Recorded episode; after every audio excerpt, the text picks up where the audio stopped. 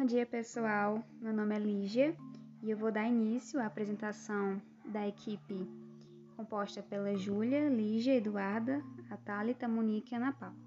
É, nós vamos falar sobre o tema conservação de energia e energia e o corpo humano. Bom, primeiramente, o que é energia? É, a energia é o potencial inato para se executar trabalho ou realizar uma ação. É, por exemplo, qualquer coisa que esteja trabalhando, se movendo, movimentando outro objeto ou aquecendo, está gastando ou transferindo energia. E a energia, ela existe sobre várias formas. É térmica, química, mecânica, elétrica, luminosa, dentre outras. A energia pode ser convertida de uma forma para outra. A partir disso, nós podemos entender o princípio da conservação de energia, que diz que sempre que ocorrer uma diminuição de energia sobre uma determinada forma, haverá o aparecimento dessa mesma quantidade de energia em outra forma, é de modo a manter a energia total do universo ou de qualquer sistema isolado conservada. A transformação de um tipo de energia em outro e a eficácia da conversão de energia em trabalho, é, ou vice-versa, são temas muito importantes nas áreas biológicas, físicas e químicas. É, na física e na química, por exemplo, as transformações de energias envolvendo sistemas de muitas partículas são estudadas na termodinâmica. Já na biologia, temos a bioenergética, que estuda essas transformações só que em organismos vivos. É, essa divisão é mais uma questão mesmo didática, porque apesar das transformações de energia na matéria viva serem um pouco mais complexas, é, os princípios envolvidos nesses dois casos é, são os mesmos. E esse princípio da conservação da energia é também conhecido como a primeira lei da termodinâmica. Bom, outro tópico a ser falado é o da energia térmica. Contextualizando, é, as energias cinética e potencial de um corpo, elas estão associadas ao seu movimento e à posição do objeto. A temperatura de um corpo, ela vai variar dependendo se ele receber ou fornecer calor, e as suas moléculas estão sempre em movimento em constante movimento, que isso se chama agitação térmica, que é responsável pela energia térmica desse corpo. Quando o material receber calor, ou seja, quando ele for aquecido, há um aumento dessa energia, que será indicado pela variação da temperatura. É, se essas moléculas que constituem esse corpo se intensificarem ou diminuírem o movimento, a temperatura ou vai aumentar ou diminuir, em decorrência do movimento. É, assim, a energia térmica é apresentada como uma forma de energia cinética que o corpo possui em razão do movimento das suas moléculas. É, a variação de energia térmica de objeto ela pode ser avaliada observando a variação da temperatura através de termômetros. E esses termômetros eles são construídos é, levando em conta a variação de alguma propriedade física para medir a temperatura. É, por exemplo, um tipo de termômetro, termômetro de líquido, que tem um mercúrio dentro de um tubo de vidro. A propriedade física utilizada para medir a temperatura nesse tipo de termômetro é o volume. Já, por exemplo, no termômetro de resistência, essa propriedade já é a resistência elétrica de um metal. Agora eu vou falar um pouco sobre o conceito de troca de calor e de equilíbrio térmico. É, ilustrando aqui, quando dois corpos eles de diferentes temperaturas são colocados juntos em contato, há uma troca de calor entre eles, sendo que a temperatura do corpo que está mais quente diminui, enquanto que a do outro, que está mais frio, entre aspas, aumenta. É, e o corpo de maior temperatura, ou seja, né, fornece calor ao corpo de menor temperatura. E em decorrência do tempo, quando eles atingem a mesma temperatura, esses dois corpos, eles entram em estado de equilíbrio térmico. Agora, para finalizar a minha fala, eu vou falar sobre o movimento browniano. Bom, o movimento browniano ele foi descoberto pelo botânico escocês Robert Brown em 1827. Brown, enquanto ele observava no seu microscópio, ele descobriu que grãos de pólen suspensos em água movimentavam-se constantemente de modo caótico, ou seja, de modo bagunçado. É, inicialmente pensava que esse movimento era considerado uma forma de vida, só que depois foi verificado que não era com forma de vida, eram apenas pequenas partículas inorgânicas, sem vida, né, que apresentavam o mesmo comportamento. A partir daí, apenas em 1905 é que foi desenvolvida por Albert Einstein a teoria do movimento browniano, que, segundo Einstein, é, de acordo com a teoria atômica, as partículas microscópicas em suspensão elas deveriam ser dotadas de movimento observável. É, seguindo esse raciocínio, o movimento browniano ele resulta do quê? Do impacto entre as moléculas do fluido e as partículas suspensas, que adquirem desse modo é, a mesma energia cinética que as moléculas.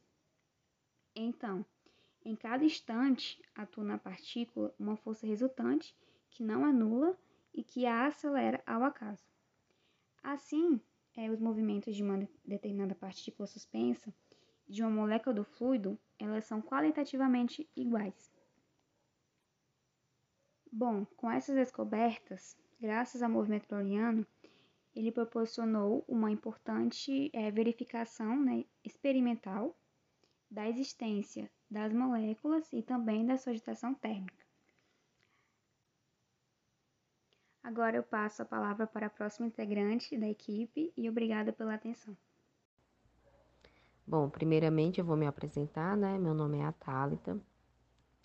Eu fiquei com a parte é, da apresentação da energia química e biológica. Primeiramente eu vou começar explicando o que é energia, ou pelo menos como ela é obtida. A energia é obtida por nutrientes dos alimentos que a gente consome como a glicose, a proteína, os carboidratos. Para começar é, a conversa, a energia não é nenhuma molécula. Ela é a capacidade que nosso corpo tem de realizar o trabalho, ou seja, fazer a força ou provocar deslocamento. Mas para esse esse esse alimento, né, como por exemplo um pedaço de pão, é, para a gente obter esse, esse alimento que a gente consome, não basta só engolir, é, mastigar e digerir. Ele tem que ser quebrado em moléculas pequenas que possa ser a, absorvida pela célula. Mas vocês já se perguntaram como o nutriente que consumimos, né, por meio de alimentação, como esse pão, gera energia para a atividade do nosso corpo ao longo do dia?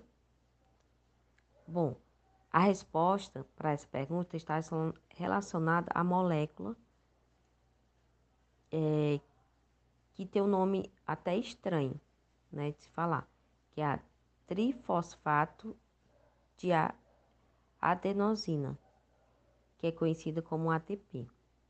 A ATP atua como, como uma verdadeira moeda de energia reservada no fundo no fundo da célula. Ela é uma moeda, uma moeda de toca. A energia é, é necessária para todas as funções da célula do nosso corpo, organismo e é obtida por diversos nutrientes, como é, carboidrato, gordura, proteína, vitamina e minerais. No processo de digestão, os nutrientes são é, desdobrados né, em moléculas menores, são quebrados em moléculas menores, fornecendo energia necessária para o corpo, sendo que a glicose é uma das principais energias. No entanto, a energia liberada pela quebra dos nutrientes não é utilizada imediatamente pela célula é, com, do nosso corpo, né? Como o cérebro, o coração, o músculo e os ossos. Eles não são utilizados exata, eles não são utilizados é, é, na mesma hora que ela é quebrada. Essa energia ela é armazenada e transportada pela, pela ATP, daí a sua grande importância. A molécula ATP é formada por uma molécula é, de adenina mais açúcar, que é a ribose, combinada como é, três radicais de fosfato ligados em cadeia. Essas ligações de, de, de fosfo, fosfáticos, que a energia fica armazenada temporadamente até ser utilizada no organismo.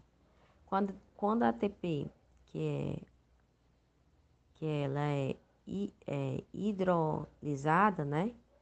Quando ela, ela, ela é liberada, é, o fosfato, ela é transformada em ADP. Quando é preciso armazenar novamente energia, o organismo converte o ADP em ADP, e ATP de novo. Ela devolve o fosfato à cadeia. Nessa, nessa, nessa função aí embaixo, só tem a transformação do ADP para o ATP, que é ela liberando o fosfato liberando energia.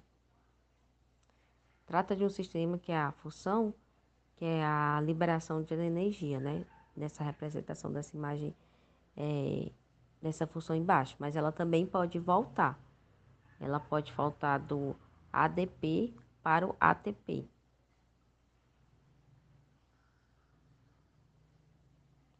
Ela trata de um sistema como funciona com uma bateria recarregável, mantendo o equilíbrio é, energético do nosso corpo. Cada vez que uma grama de, de glicose é quebrada, são liberadas quatro, carbo, é, é, calorias, né, que são suficientes para recarregar a energia de milhares de moléculas, criando um ciclo energético é, suficiente para manter o nosso corpo.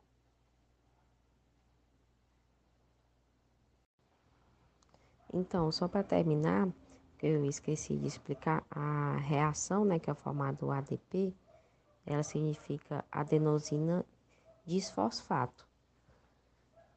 É, como eu informei né, antes, que ela pode ser transformada novamente em ADP, né? Por meio da adição do fosfato de energia.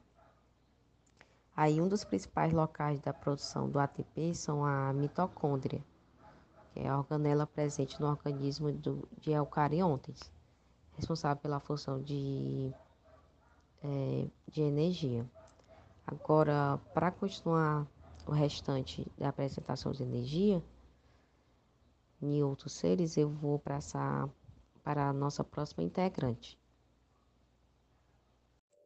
Obrigado, Atálita. Bom dia a todos. Vou falar agora aqui um pouco resumidamente sobre transformações de energia na biosfera. De modo geral, as reações químicas ocorrem no sistema biológico com liberação ou absorção de energia, sendo verificada a primeira lei da termodinâmica que aplica o princípio da conservação de energia a sistemas em que a transferência de energia para dentro e para fora do sistema se dá pela transferência de calor e pela realização de trabalho. No esquema abaixo, mostra as reações com liberação e absorção de energia. Estão ligados pela conversão entre moléculas de ATP e ADP. O A libera energia para o B e o D absorve a energia de C. Vamos ver agora alguns exemplos de transformação de energia que ocorre no interior de células. Primeiro, a fermentação alcoólica e glicólise. São processos bioquímicos anaeróbicos que ocorrem na ausência de oxigênio. As moléculas orgânicas são convertidas em outras com um conteúdo energético menor. Nesses processos, ocorre liberação de energia utilizada na formação de ATP e podem ser divididos em duas fases.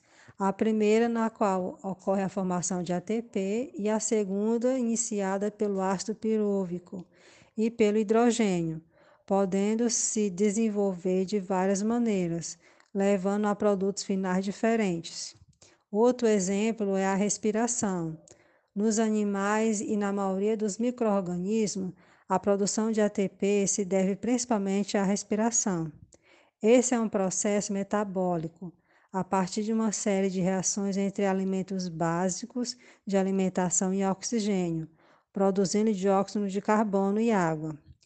as células, mais especificamente nas mitocôndrias de, os, de todas as células, utiliza e transforma a glicose, um tipo de açúcar, liberando energia que a célula consegue utilizar em suas atividades.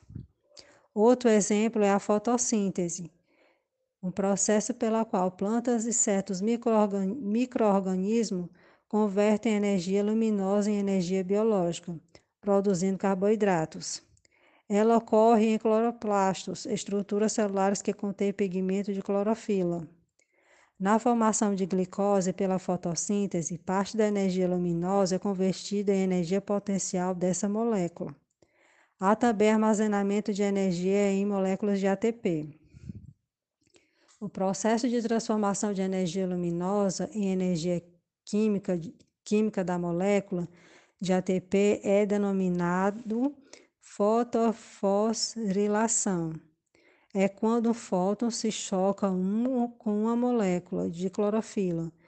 Sua energia é absorvida por um dos elétrons da molécula, que estão sempre ligados a outros componentes celulares, como os citocromos, que absorve a energia do elétron que cede sob forma de calor ou através da emissão de um fóton de baixa energia.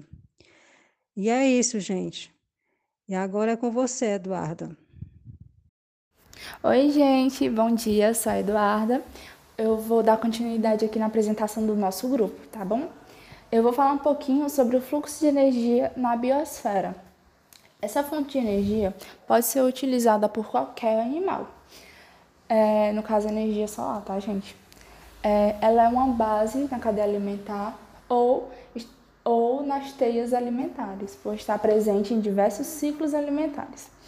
Na cadeia alimentar, um exemplo, é, ela é alimento para os organismos fotossintetizantes, que por sua vez são alimento das lavas, que são alimento dos pássaros e assim sucessivamente. Ok, esses componentes da cadeia ou da teia são divididos em três agrupamentos.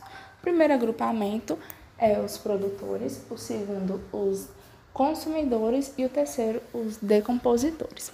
No primeiro grupo, são os organismos fotossintetizantes, que produzem seu próprio alimento e conseguem, se, conseguem manter sua vida com moléculas simples de carbono. Ok. No segundo grupo, o nome já é autoexplicativo. São os consumidores que estão ali para comer mesmo. E o terceiro grupo são os decompositores, que eles fazem um processo de restituição nutricional do solo, por assim dizer. Eles decompõem e é isso, ajudam no solo. ok, esses agrupamentos eles são divididos em nos autotrófos e nos heterotrófos. Os autotrófos são as plantas, organismos fotossintetizantes e afins. É, os autotrófos produzem seu próprio alimento e conseguem ter uma qualidade de vida, sim, apenas com moléculas simples de carbono. Não precisa de nada muito complicado. Já os heterotrófos não conseguem essa manutenção ideal de vida com energia solar somente. Eles precisam de um, um a mais, que no caso seriam as moléculas complexas de carbono, no caso as proteínas, carboidratos, e assim sucessivamente, né? Ok. É, eu tenho uma curiosidade para vocês que no caso é uma incógnita, uma dúvida pessoal. é, vocês conhecem a planta carnívora? Pois é, ela é um organismo é, fotossintetizante, um autotrófo, né? Por tabela. Ok, produz, faz ali fotossíntese legal, mas ela também precisa de um complemento nutricional. Por isso que ela tem aquela adaptação de captura de presas. Ou seja, ela ronda os dois, os dois grupos. E aí, o que é que vocês acham que ela é? E, gente, é isso. Obrigada. Essa foi minha apresentação, tá? Isso, tchau. É, de novo, gente, é a Eduarda. Eu vou fazer a introdução do capítulo 11, tá? Esse capítulo fala sobre a energia e o corpo humano. Bem, nesse capítulo a gente vai utilizar alguns conceitos desenvolvidos anteriormente, no capítulo 9 e 10.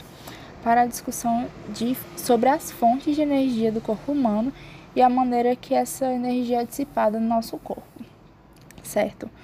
A apresentação vai seguir da, da seguinte maneira: a Paulinha, a Ana Paula, no caso, vai ficar com 11.2, que é conservação de energia.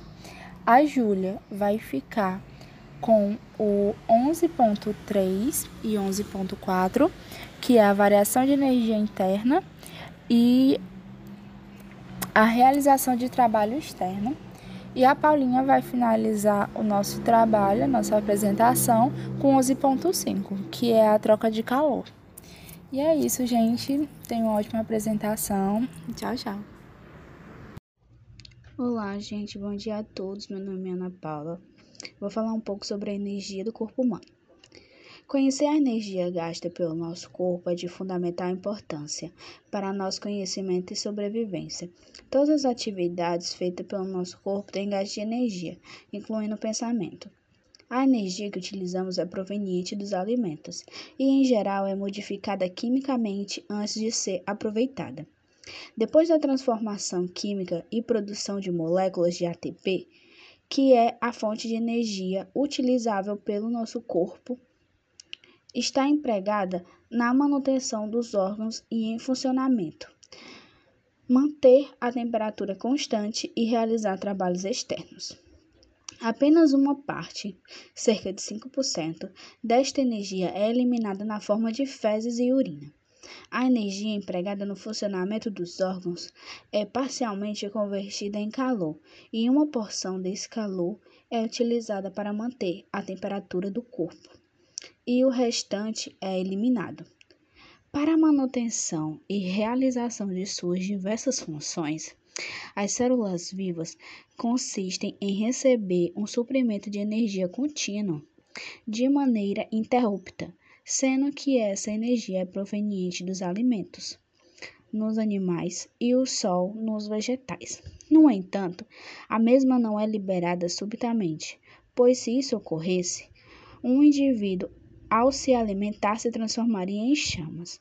Na verdade, as células de um organismo utilizam apenas a energia química extraindo dos aminoácidos, glicídios, nucleotídeos e dos lipídios, contida nos alimentos e nos produtos de fotossíntese. Esse processo de extração é lenta e ocorre em pequenas quantidades, produzindo a perda de energia na forma de calor. Dessa forma, o organismo transforma a energia térmica em energia química, disponibilizando essa última para o trabalho celular. Passo a palavra agora para minha próxima integrante do grupo. Oi, eu sou a Júlia. Bom dia. Fiquei responsável por falar sobre o tema de variação da energia interna e a realização do trabalho externo. Como vimos anteriormente, o princípio de energia é de suma importância para o corpo humano sendo ela responsável por diversas funções do corpo, entre elas uma corrida, o sangue sendo bombeado e até mesmo o pensamento. Ainda mais, fisicamente falando, a energia não pode ser criada nem destruída. Simplesmente ela é convertida em diferentes formas, e é aí que se entra a lei de conservação de energia. Dentro desse assunto, vamos citar a variação de energia interna. A energia obtida pelo corpo é causada pelas reações de oxidação, podendo ser calculada pela variação de sua energia interna, que se mede o seu consumo de oxigênio. A quantidade exata de oxigênio consumido depende da proporção de carboidratos, lipídios e glicoses, etc. Contudo, nem toda dessa energia é aproveitada pelo corpo. Parte dela é perdida em combustões inacabadas que o corpo libera em forma de fezes, urinas e gases intestinais. Até em repouso gastamos energia, cerca de 30% da energia é consumida pelos músculos esqueléticos, o cérebro consome cerca de 20% e o coração consome cerca de 10% da energia total consumida pelo corpo. Agora eu vou falar sobre a realização de trabalho externo. A habilidade de uma pessoa exercer uma atividade física depende da sua capacidade de consumir oxigênio. Quando estamos em repouso, ou em um nível de atividade bem baixo, quase toda a energia que consumimos é usada para manter nosso organismo em funcionamento, que corresponde a uma potência de aproximadamente 80 watts, ou seja, quase nada é gasto com o trabalho externo. No dia a dia, precisamos de uns 10 watts para garantir o funcionamento normal do corpo. Entretanto, quando corremos, nadando, etc., uma parte da energia que consumimos é usada para fazer um trabalho externo adicional. Ao andarmos, temos que fazer nosso corpo subir contra a aceleração da gravidade e a cada passo que damos, por exemplo. Olá, bom dia a todos. Meu nome é Ana Paula e eu vou falar um pouco sobre a troca de calor. Bem, o nosso corpo é capaz de manter a temperatura mesmo quando a do ambiente a qual se encontra varia. Isso permite a manutenção dos processos metabólicos de produção de energia, mesmo em climas bastante frios. Esse processo ocorre até quando estamos mortos, provocando uma diminuição da energia metabólica no corpo humano e, consequentemente, a sua temperatura tende a se igualar à temperatura do ambiente.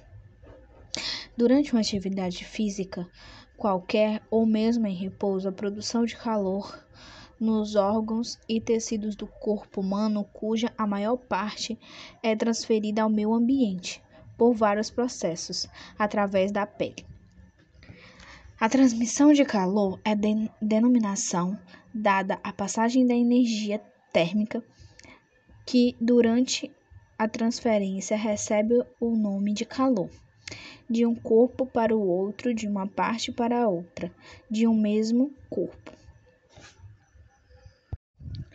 Bem, logo aqui abaixo eu vou explicar três mecanismos de troca de calor, tá bom? Primeiro, a gente tem condução, que é o contato entre dois corpos. Depois, a gente tem a convecção, mistura de fluidos. Por terceiro, radiação, ondas de calor. Condução. Bem, a condução é o processo em que a energia térmica passa de um local para o outro através das partículas do meio, que se separam. Ocorre da seguinte maneira: na região mais quente, as partículas têm mais energia, vibrando com mais intensidade. Com esta vibração, cada partícula transmite a energia para a partícula vizinha, que passa a vibrar mais intensamente. Esta transmite a energia para a seguinte, e assim sucessivamente. A condução não ocorre no vácuo. Bem, a convecção é um movimento de massas de fluido trocando de posição entre si. Por isto é que não não tem significado falar em convecção no vácuo ou em um sólido. Isto é, a convecção só ocorre nos fluidos. Bem, a radiação é um processo de transmissão de calor através de ondas eletromagnéticas, que no caso é onda de calor. A energia é emitida por um corpo, que é a energia radiante, se propaga até o outro através do espaço que os separa. A radiação não exige a presença do meio material para ocorrer. Isto é, a radiação ocorre no vácuo e também em meios materiais.